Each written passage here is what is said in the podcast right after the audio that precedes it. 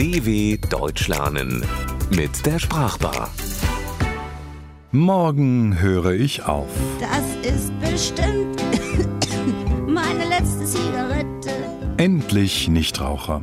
Endlich gesunde Ernährung. Endlich weniger Fernsehen oder weniger mit dem Smartphone spielen. Süchtig nach Ruhm, süchtig nach Schokolade. Jede Sucht kann gefährlich sein. Wie aber wird man sie los? Anfang Januar geht es in Deutschland so oder so ähnlich zu wie bei diesen beiden Freunden. Bei ihrem Treffen sprechen Hannes und Marie über ihre guten Vorsätze. Marie findet, dass sie sich zu wenig bewegt. Eigentlich treibt sie gar keinen Sport. Ihr innerer Schweinehund ist einfach immer stärker. Ungesunde Ernährung und das eine oder andere Zigarettchen kommen hinzu. Und dann noch ein Glas Wein am Abend oder zwei, ergänzt Hannes. Beim Fernsehen die Tüte Chips oder die leckere Schokolade, wo es natürlich selten bei einem Riegel bleibt. Ja, ja, diese Süchte. Wir fangen dieses Jahr damit an, viel gesünder zu leben, ganz bestimmt. Und süchtig, nein, süchtig sind wir ganz bestimmt nicht. Mit aller Regelmäßigkeit nehmen sich die Deutschen zum Jahresbeginn vor, endlich Schluss zu machen mit den kleinen, aber auch großen Süchten.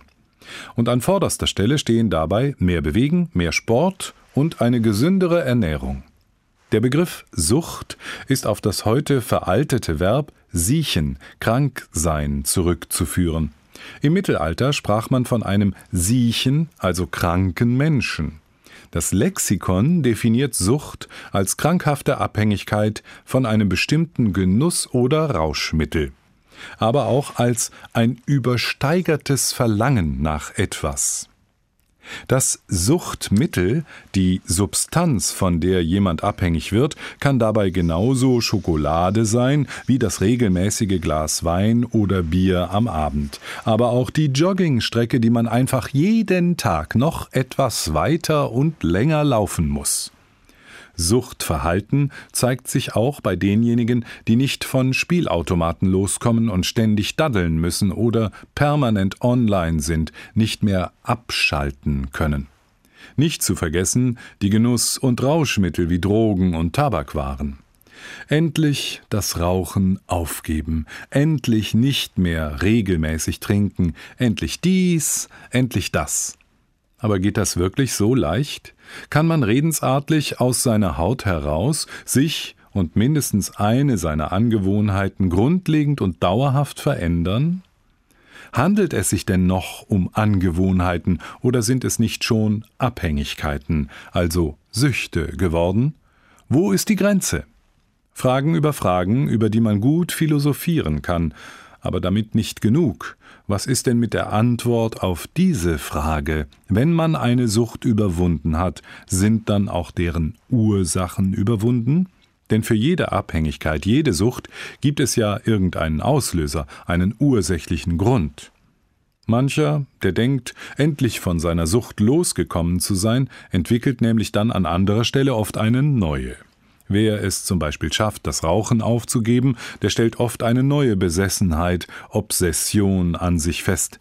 Das exzessive Kauen von Kaugummi oder der Verzehr großer Mengen von Gummibärchen treten an die Stelle, ersetzen die alte Sucht, zumindest in der ersten Zeit.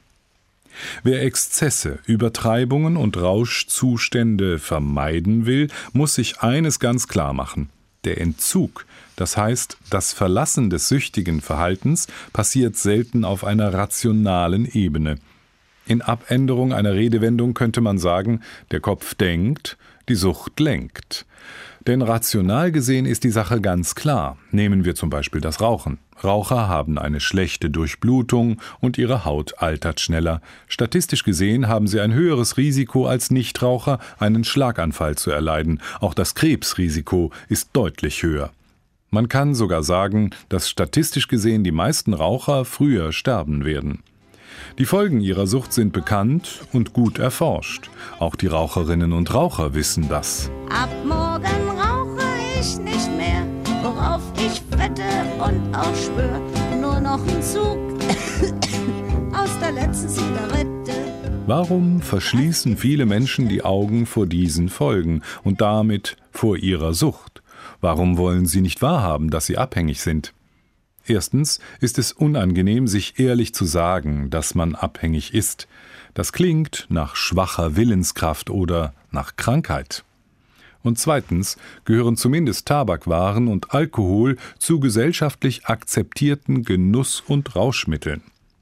Wer Raucher fragt, warum sie noch rauchen, bekommt oft Antworten wie Ich kann jederzeit aufhören, ich will es nur nicht, denn ich bin ein Genussraucher. Oder an irgendetwas muss man doch einmal sterben. Ein Selbstbetrug. Man gibt bestimmte Tatsachen vor sich selbst nicht zu. Wer eine Sucht endgültig loswerden möchte, muss sich auf einen meist langen Weg machen.